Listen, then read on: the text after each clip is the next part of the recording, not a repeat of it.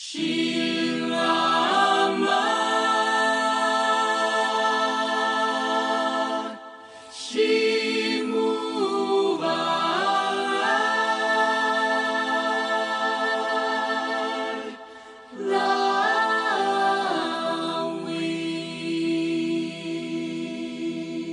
各位听众朋友，大家好，我是记者雅萍。那老师，那这一次来到北京，然后我想可能感觉又不一样了哈。其实，其实这样给我们展现出来怎样？常常哈，很多人问，就说作为一个非遗的传承者，对于这样子的一个角色，我就觉得很重要的是，你必须要替这个传统打开跟展开最有可能最大的面向。嗯，比如说我是一个研究者，因为我在研究单位服务，那我会做很多很多的系统性的研究。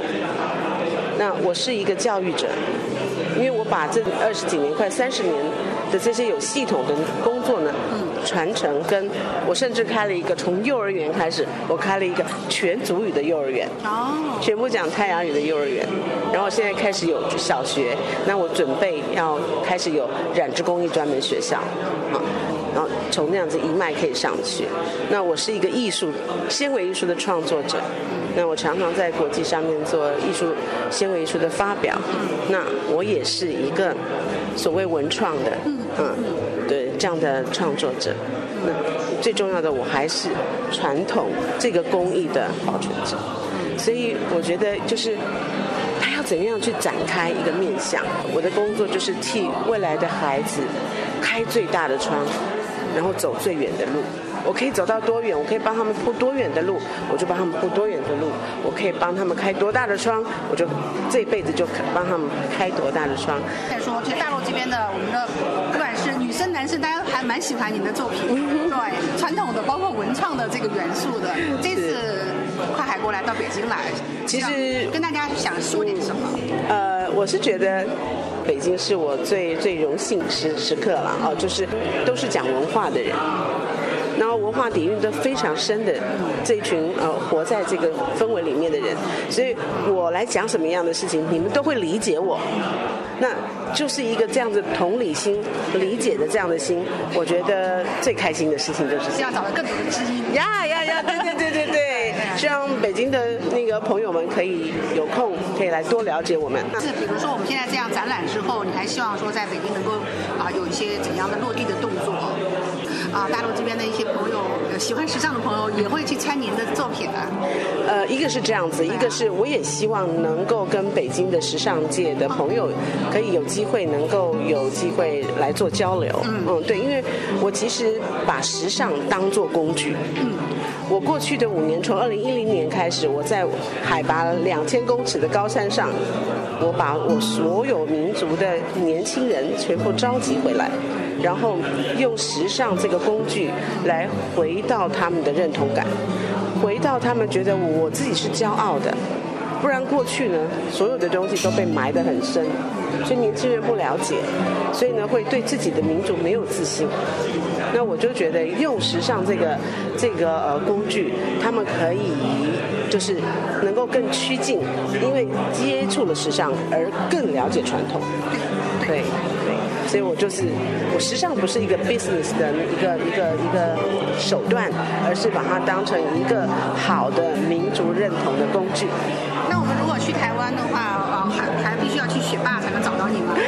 是的，我一直住在山上，因为上哦，对，因为我觉得就是应该要申请登山证，是不是？因为因为我觉得就是我扎根在那里，扎根在那里所以呢，孩子就不会觉得说，嗯，回去是这么不容易。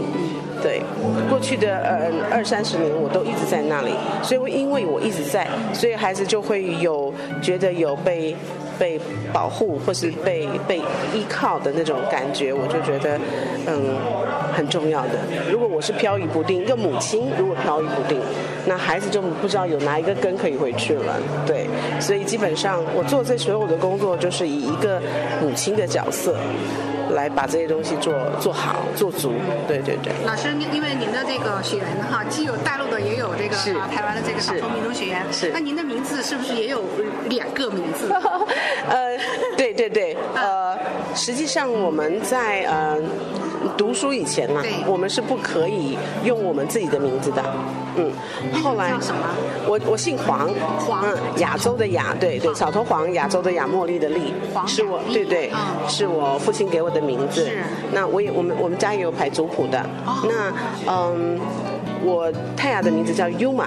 优马是亲吻的意思。哎呦，怎么好意思哈！对，，Daru 是我父亲到了那个就是我们部落之后，我的外公给他取的名字。他说啊，因为你从大大大陆来，那我们有一个名字就叫达鲁。达鲁，那我就给你这个名字吧。嗯，但是我们本来就有这个名字，它是一个乔木。是一种大乔木，对，所以我们的名字呢，就是我的名字在前，父亲的在名字在后，曾祖父、曾曾祖父，巴拉巴拉巴拉，就像一一串，好长吗？对，他就可以用唱的，好唱，嗯，像拉鲁木啊尤玛达鲁，亚瓦木啊罗拉拉回苏拉回瓦伊。他就可以用这种把那个名字一直唱出来，就会你把你的族谱一整串的唱出来这样子。所以，我我是觉得我的父亲他是一个文化人，所以他能够真心的喜欢我母亲的文化。对。那所以我是觉得我父亲非常的，嗯，就是有有有内涵有深度。那而且他对于很多对于生命的看法也很深的影响我。对。而且非常适合拉。达入的那个担当，对对对对对对对，所以我的名字就是达入家的有嘛。哦，我中间有一个点就是达入家的有嘛。对，这样子，太好了。好，是从二十九岁开始做这个从事这件事业，是从事多长时间了？我今年快五十五了。年的时间都对对对对对对对对对，很感动，非常感动。我二十九岁当公务员那一年回去的时候啊。我妈都不肯跟我说话，因为她好不容易，她说好不容易我从山上这么偏远的地方，然后你父亲一个人在台湾，没有家产、没有祖产的状况底下，我可以陪着你念大学，到念做公务员，考了一个公务员，然后呢，你就三一声不吭的你就给我回来了，回来，然后呢，我也不知道你做的事情到底是什么事情，你也说不清楚。那你到底要我怎么办呢？然后那一年呢，我们两个在部落见面，我们都是这样，完全不看我。对，然后而且下令就是，因为我妈长女，所以个性强。然后呢，嗯，家族的人也都听她的话，所以她就说不准给吃饭，不准留宿，对，就是坚壁清野，对。然后就希望我有，我就赶快回回那个，就是公家机关工作，钱多事少离家近啊哈。然后只有我外婆收留我，因为她不会，我妈不敢，那是她娘嘛，对啊，所以只有我外婆是收留我。那我外婆收留我们，我们白天的时候我们就去那个啊，就是去到那个田里头工作，然后晚上呢，我我就我就跟他学织布，就这样子一一整年的时间。然后有一次，他就跟我说：“因为我们就是忙了一整天呢，啊，开车开到很远的地方，才可以把那一箱那个豆子啊拿去卖，卖了得到一个八百块钱的台币。然后我就觉得，为什么我们两个辛苦这么久，只能得到这么一点点？他就安慰我，他就说：有嘛，这个八百块呢，可以我们就可以买一袋米，这一袋米呢，我们就可以吃一个月。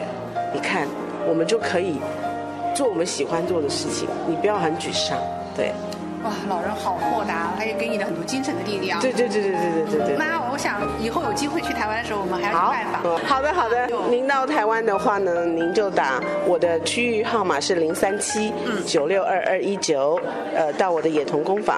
啊，对，那我们在山上。好，好好的好的。我欢迎西木巴雷，就你很慷慨，谢谢你的意思。好，谢谢谢谢谢谢。